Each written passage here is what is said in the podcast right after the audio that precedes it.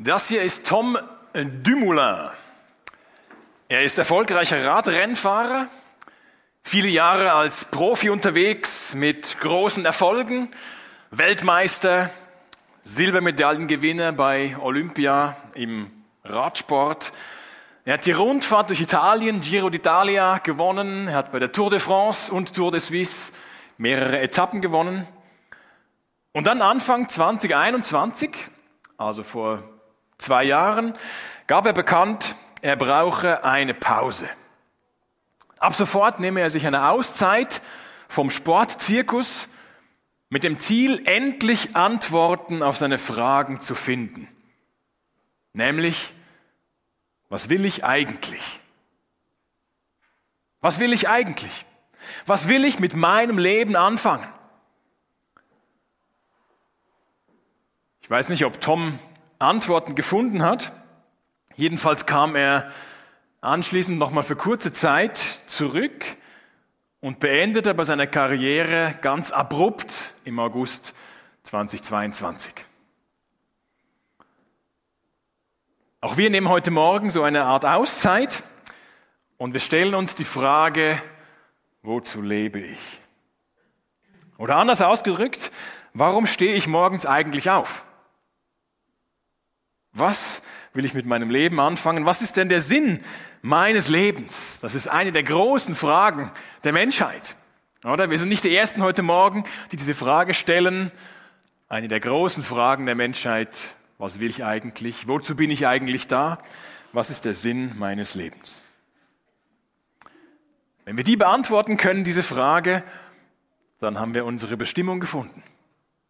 Dann wird es immer noch Probleme geben und Herausforderungen geben, aber wir wissen dann, dass es sich lohnt. Dass es sich lohnt, dran zu bleiben. Jetzt kann man fragen, muss das denn nicht jeder für sich selber herausfinden? Viele meinen heute, es gibt doch gar nicht den einen Sinn des Lebens, sondern es ist einfach so, dass jeder seinem Leben selbst einen Sinn geben muss wie teils die Leute auch im Interview gesagt haben, oder? Die einen sagten, ja, ich bin einfach da. Ich bin geboren, um zu leben. Oder ich will glücklich sein oder Zufriedenheit ist das Ziel. Oder die, die Dame, die sagte, die zuletzt dran war, das Leben ist schön, wenn man sich es gut macht. Und wenn man das nicht kann? Wenn man sich nicht selber einfach gut machen kann? Und es nicht einfach schön ist, was ist denn dann? Ich denke nicht, dass jeder für sich selbst seinem Leben einen Sinn geben muss und dass für jeden unbedingt was anderes sein muss. Denke ich nicht. Auf die Frage, wozu lebe ich, stelle ich heute die Antwort eben aus christlicher Perspektive vor, als ein Angebot, darüber nachzudenken. Und ich bin überzeugt, dass wir bei dieser wichtigen Frage, wozu lebe ich eigentlich, dass wir da Gott nicht ausklammern sollten. Ein Zitat, das ich gelesen habe, heißt, wenn dieses Leben alles ist und es keinen Gott oder ein Leben über diese Welt hinaus gibt, dann ist es letztlich egal, ob Sie ein völkermordender Verrückter sind oder ein Altruist, ein selbstloser Mensch. Ob sie den Hunger in Afrika bekämpfen oder unglaublich brutal und habgierig sind und die Armen verhungern lassen. Am Ende wird ihr Leben nichts bewirkt haben. Ein paar Menschen werden für eine kurze Zeit auf dem Planeten glücklicher oder trauriger sein. Aber darüber hinaus wird ihr Einfluss, ob gut oder schlecht, wohl ziemlich belanglos sein, wenn man das große Ganze betrachtet. Wenn dieses Leben alles ist und es keinen Gott gibt, ist es eigentlich egal, wie wir leben. Jetzt, welche relevanten Antworten liefert der christliche Glaube auf diese Frage, wozu lebe ich? Wir schauen dazu in die Bibel hinein und zwar ganz an den Anfang. Ganz an den Anfang der Bibel, die ersten Worte überhaupt, die Gott zu dem Menschen spricht. Und dafür ist es mal vorerst unrelevant, welche Sicht du hast auf die Schöpfung und auf die Entstehung der Welt. Wir lesen die Worte, die ganz am Anfang gesprochen wurden aufgezeichnet wurden, die Gott zu den Menschen spricht. Das allererste. Und wenn wir jemanden zu jemandem das allererste Mal sprechen, dann ist das häufig Smalltalk. Oder ähm, wo kommst du her? Wer bist du? Und so. Wenn wir die ersten Worte lesen, die Gott zum Menschen spricht, dann ist das viel mehr als Smalltalk. Im ersten Mosebuch, ganz am Anfang der Bibel, Kapitel 1, Vers 28 steht folgendes.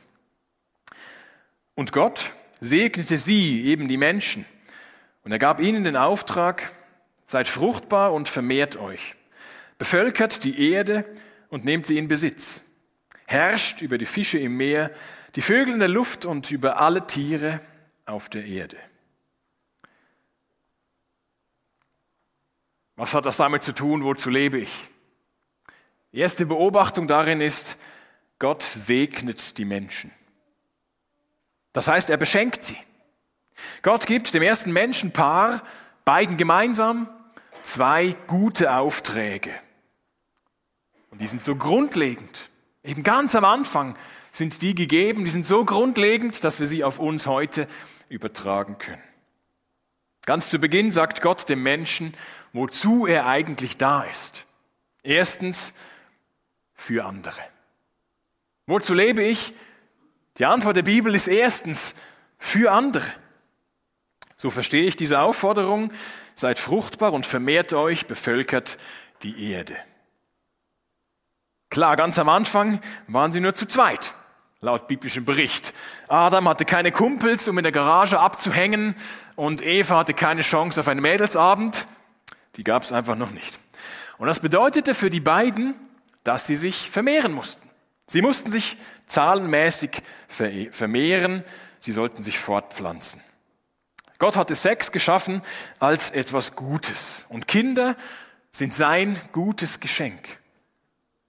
Aber dieser erste Auftrag, der beschränkt sich nicht darauf, Nachkommen zu produzieren. So als würde Gott heute sagen, also sucht ihr dann ganz früh einen Partner und bekommt möglichst viele Kinder.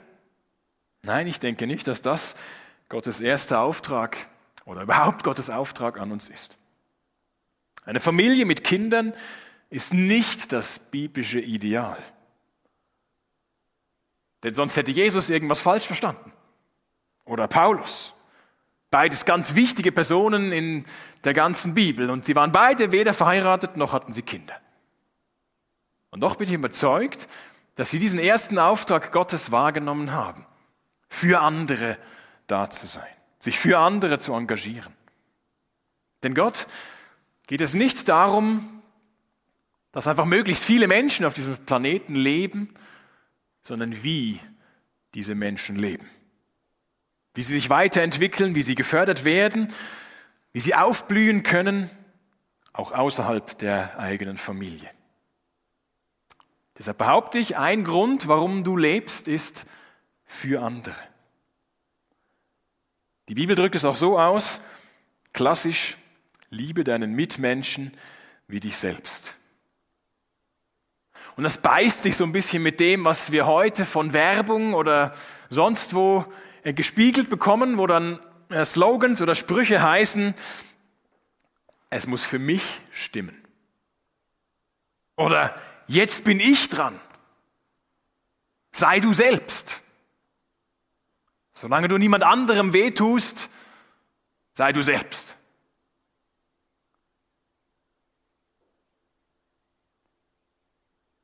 Die Bibel ist menschenfreundlich. Und wir müssen uns nicht für andere aufopfern und selber zugrunde gehen. Sondern der Auftrag von Gott heißt, liebe deinen Nächsten wie dich selbst. Ob du 23 bist oder 87, du bist für andere wichtig. Ich fand das großartig, letzte Woche das zu sehen bei unserem Musical Workshop, wie ganz viele von euch sich eingesetzt haben, freiwillig eingesetzt haben für so viele kleinere und größere Kinder. Für andere. Das war ein deutliches Zeichen dafür. Jeder von uns kann einen Unterschied machen im Leben von jemand anderem. Bei deinem Nachbarn, bei deiner Freundin, bei deinem Bruder, einfach bei jemand anderem, der dir über den Weg läuft Und das kann ganz unspektakulär sein. Das muss nicht jedes Mal eine Instagram-Story geben, wie ich jetzt mich für jemand anderen eingesetzt habe. Nein, das kann ganz alltäglich sein. Als Beispiel. Du kannst gleich nachher im Anschluss, nach diesem Gottesdienst mit jemandem reden, den du nicht kennst, noch nicht kennst. Das darf Smalltalk sein, das kann aber auch tiefer sein. Und so kannst du für jemand anderen da sein. Ein Grund, warum wir leben, ist für andere. Der zweite Grund, der hier in 1. Mose 1 genannt wird, der heißt, wir leben für eine Aufgabe. Oder für die Arbeit. Was? Das kann doch nicht wahr sein. Doch. Wir leben nicht nur für die Arbeit oder nicht nur für eine Aufgabe, aber auch. Und mit Arbeit meine ich hier die ganze Bandbreite von Arbeit zu Hause oder Hausarbeit, äh, bezahlte Arbeit, Studium, Ausbildung, freiwilliges Engagement und so weiter. Die ganze Bandbreite. Wir leben für eine Aufgabe, weil wir eine Aufgabe haben. Und der Mensch ist das einzige Geschöpf auf dieser Welt, der von Gott eine Aufgabe bekommt. Und die heißt hier, 1. Mose 1, nehmt die Erde in Besitz, herrscht über die Tiere. Und dieser Auftrag ist gegeben natürlich nicht dazu, dass der Mensch die Umwelt verschmutzt und die Erde ausbeutet, sondern vielmehr, um sie zu pflegen und zu schützen. Gott macht doch nicht sich die Mühe, diese Welt zu schaffen und gibt sie den Menschen, dass er einfach irgendwas damit anfängt. Nein, er sagt, schützt diese Erde, nehmt sie in Besitz. Gott vertraut uns seine kostbare Schöpfung an. Wir können zum Beispiel darauf achten, wo die Lebensmittel herkommen, die wir, die wir kaufen. Und selbst wenn die, die Früchte so verlockend aussehen, wenn draufsteht, sie kommen aus Indien, dann können wir zwei oder dreimal überlegen, ob wir die wirklich kaufen müssen. Sollten wir vegetarisch leben? Ganz praktische Frage. Am Anfang war das wirklich so. Aber später in der Bibel ist ausdrücklich erlaubt, Fleisch zu essen. Es ist kein Gebot, du sollst Fleisch essen, aber es ist ausdrücklich erlaubt. Das nicht gerade jeden Tag zu tun, ist sicher sinnvoll. Jetzt vertraut Gott den ersten Menschen einen prächtigen Garten an. Wunderbar beschrieben. Und der Mensch hätte daraufhin diesen Garten zu betonieren und einen Parkplatz draus machen können. Das wäre wenig kreativ gewesen und auch sicher an dem eigentlichen Auftrag, den Gott gegeben hat, vorbeigegangen. Jedoch ähm, befand sich der Mensch auch nicht in einer Gartenausstellung oder im Schlaraffenland, wo alles fein ähm, zurechtgestutzt und mundgerecht portioniert war. Nein, der Mensch hatte etwas zu tun. Es gab für ihn anzupacken. Er durfte anpacken, er durfte das, was Gott vorbereitet hatte, bearbeiten, weiter bearbeiten. Das war von Anfang an so. Diese Aufgabe, diese Arbeit war nicht erst eine Strafe nach der Katastrophe in Kapitel 3, wo berichtet wird, dass der Mensch Gott den Rücken kehrt. Und manchmal denken wir das so, das ist so mühsam und bestimmt erst dann hat Gott dem Menschen als Strafe die Arbeit gegeben. Nein, nein, das gab es von Anfang an. Wie ist deine Sicht auf deine momentane Aufgabe, die du aktuell hast? Siehst du es als lästige Pflicht an oder als anvertraute Aufgabe von Gott? Bei Gott ist es so, dass für ihn jede Aufgabe, jede Arbeit gleichwertig gilt. Der Pfarrer ist nicht besser als die Bankerin oder der Sozialarbeiter.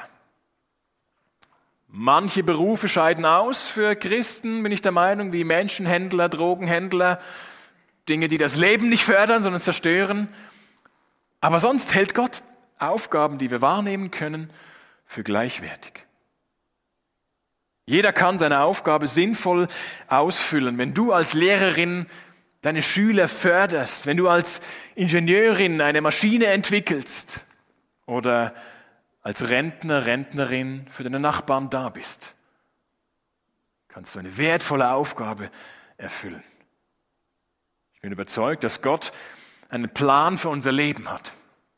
Dass wir nicht zufällig einfach irgendwo, zack, geboren sind, sondern wo wir leben und wo wir, welche Familie wir sind, wo wir arbeiten, wo wir wohnen, das ist kein Zufall. Wir können dort, wo wir sind, für andere da sein und eine wertvolle Aufgabe in Gottes Augen erfüllen. Wozu lebe ich? Ich nenne noch einen dritten Grund. Ich lebe für Gott. Ich lebe für Gott. Vielleicht können wir von den ersten beiden Punkten her denken, ja, was ist denn das spezifisch Christliche daran? Ich lebe für andere, ich lebe für eine Aufgabe. Das könnte ja auch jeder säkulare Mensch so sagen. Wozu lebe ich? Drittens, ich lebe für Gott. Woher nehme ich das? Und ein Vers vorher, in diesem Kapitel 1 steht, so schuf Gott die Menschen nach seinem Bild. Nach dem Bild Gottes schuf er sie, als Mann und Frau schuf er sie.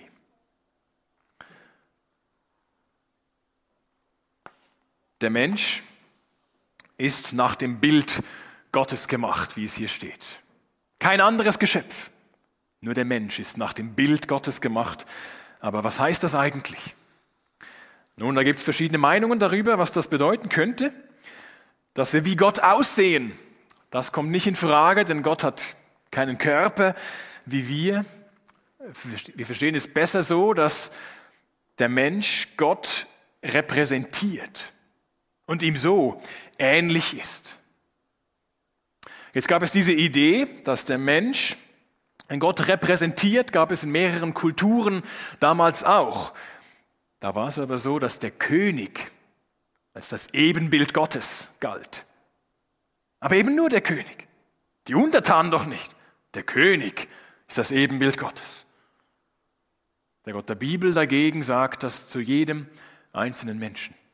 Er ist nach dem Bild Gottes gemacht. Egal, wo du herkommst, egal was du glaubst, egal wie alt du bist, egal wie viel du verdienst, ob du eine Behinderung hast, du bist Gottes Stellvertreterin und Stellvertreter. Wir dürfen ihn repräsentieren.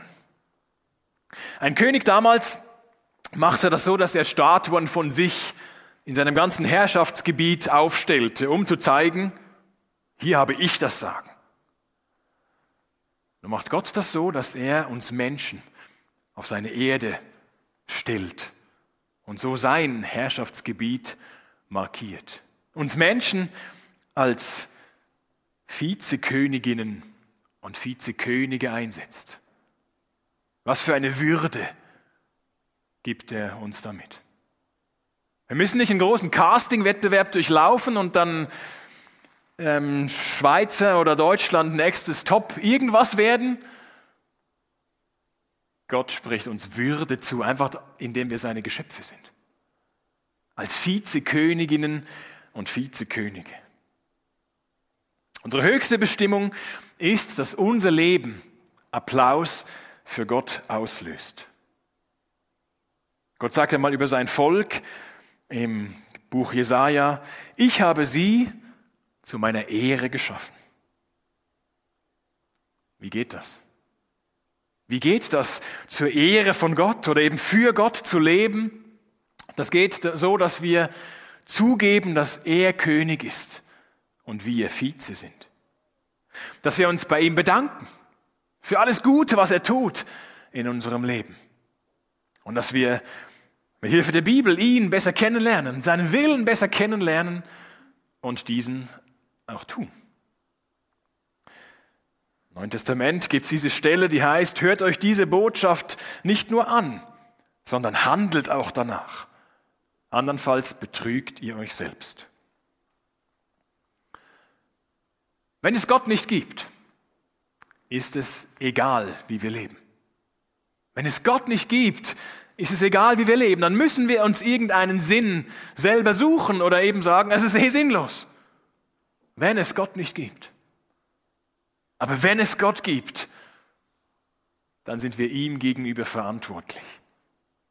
Ob wir uns als Christen bezeichnen oder nicht, wir sind ihm gegenüber verantwortlich. Denn einmal werden wir uns alle vor Christus als unserem Richter verantworten müssen. Dann wird jeder das bekommen, was er für sein Tun auf dieser Erde verdient hat, mag es gut oder schlecht gewesen sein. Am Ende wird Gott jeden von uns, dich und mich, wird Gott fragen, was hast du mit deinem Leben angefangen, das ich dir anvertraut habe? Was hast du getan? Wozu hast du gelebt? Hast du für andere gelebt? Hast du für eine Aufgabe gelebt? Hast du die erfüllt, die ich dir gegeben habe? Hast du für mich, für Gott gelebt? Doch wer kriegt das schon hin? Wer kriegt das denn hin? Nicht nur so ein bisschen ab und zu, sondern das Leben lang. Jeden Tag, jeden einzelnen Tag, wer kriegt das schon hin, äh, für andere zu leben, für eine Aufgabe, die wirklich anzupacken und nicht schleifen zu lassen und für Gott zu leben? Wer kriegt es schon hin? Ich jedenfalls nicht. Ich klopfe mir doch lieber selber auf die Schulter, wenn irgendwas gut gegangen ist. Und selbst wenn ich jemand anderem geholfen habe, ist die Frage, wie selbstlos war denn das wirklich? Oder wie rein waren da meine Motive oder wollte ich selber groß rauskommen? Die christliche Überzeugung ist, niemand. Niemand kann sich also herausreden, die ganze Menschheit ist vor Gott schuldig. Jeder von uns, jeder einzelne von uns lebt an der Bestimmung vorbei, die Gott uns gegeben hat. Und wir werden vor Gott schuldig. Denn keiner lebt so, wie Gott es sich gedacht hat. Keiner. Nur einer. Nur einer. Und das ist Jesus. Nur einer lebte so, wie Gott es sich gedacht hat. Jesus hat wirklich selbstlos Menschen gedient. Er hat ohne Hintergedanken und ohne Vorurteile Menschen angenommen und ihn selbstlos gedient. Dafür ist er bis heute ein Vorbild. Oder wenn Menschen vielleicht auch von Jesus nicht so viel wissen, das ist doch vielen noch bekannt, dass er Menschen geliebt hat und Menschen akzeptiert hat und angenommen hat. Er war wirklich für andere da. Er hat einmal gesagt, ich bin nicht gekommen, um mich bedienen zu lassen, sondern um anderen zu dienen und sogar mein Leben zu geben. Jesus hat sich nicht von seiner Aufgabe, die er hatte, abbringen lassen. Es gab in seinem Leben mehrere Situationen, wo er die bequeme Abkürzung hätte nehmen können, um von dem eigentlichen Auftrag abzuweichen. Er ist nicht darauf eingegangen. Er hat daran festgehalten, was sein Plan war, was Gottes Plan war. Er ließ sich nicht ablenken. Er lebte zu 100 Prozent für Gott, seinen Vater im Himmel. Er sagte sogar, meine Nahrung ist, dass ich den Willen Gottes tue, der mich gesandt hat und sein Werk vollende. Und Jesus hat nicht nur Worte gemacht, das kann ich, das können Menschen große Worte schwingen, große Reden schwingen und manchmal ist dann dahinter doch das dünn.